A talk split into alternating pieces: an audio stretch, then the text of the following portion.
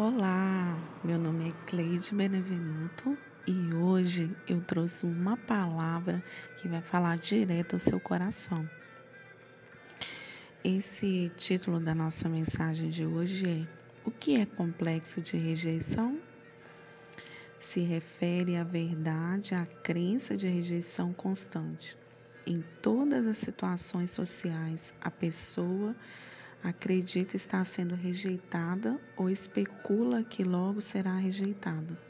Uma conduta ou comentário infeliz é o suficiente para alertar a pessoa complexada. Em outras palavras, vive em constante medo de sentir as emoções ruins que surgem com um possível abandono. Pode até mesmo ser um mecanismo de autossabotagem inconsciente Assim, a pessoa não consegue se entregar totalmente aos seus relacionamentos, prejudicando a convivência. O mesmo se aplica a projetos pessoais, trabalho ou estudo. O indivíduo complicado não conclui suas tarefas ou não dá tudo de si. Por que tentar, já que a minha ideia vai ser negada? Nesse caso, o medo da rejeição é um empecilho para que encontre o seu verdadeiro potencial. E eu quero ler Isaías 53, 3, que diz assim: Ele foi rejeitado e desprezado por todos. Ele suportou dores e sofrimentos sem fim. Era como alguém que não queremos ver nós nem mesmo olhávamos para ele e o desprezávamos. No entanto, era o nosso sofrimento que ele estava carregando. Era a nossa dor que ele estava suportando. E nós pensávamos que era por causa das suas próprias culpas que Deus o estava castigando, que Deus o estava maltratando e ferindo. Porém, ele estava sofrendo por causa dos nossos pecados, estava sendo castigado por causa das nossas maldades.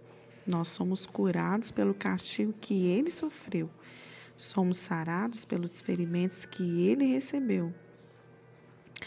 Todos nós éramos como ovelhas que se haviam perdido. Cada um de nós seguiu seu próprio caminho, mas o Senhor castigou o seu servo fez com que ele sofresse o castigo que nós merecíamos.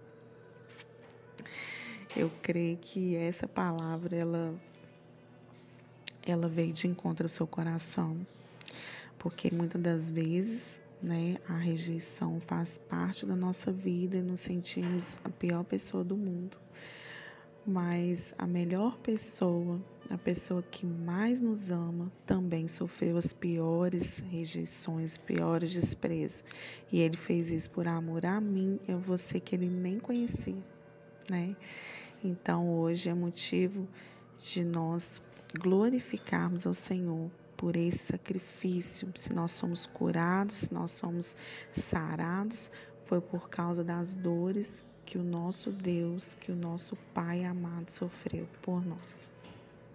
Quero te encorajar nesse dia de hoje a viver e a crer que, mesmo que todos estejam contra ou olhando para você de uma forma diferente, querendo te diminuir, te desprezar, te rejeitar, tem uma pessoa que nunca vai te abandonar e esse alguém é Jesus.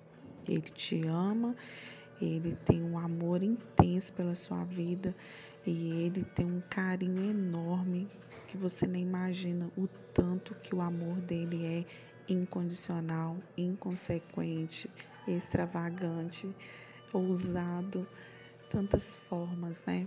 De dizer o amor do Senhor sobre nós, mesmo que nós possamos calcular e mensurar, nunca vamos conseguir calcular e dizer de uma forma certa e precisa o que é o amor de Deus por nós.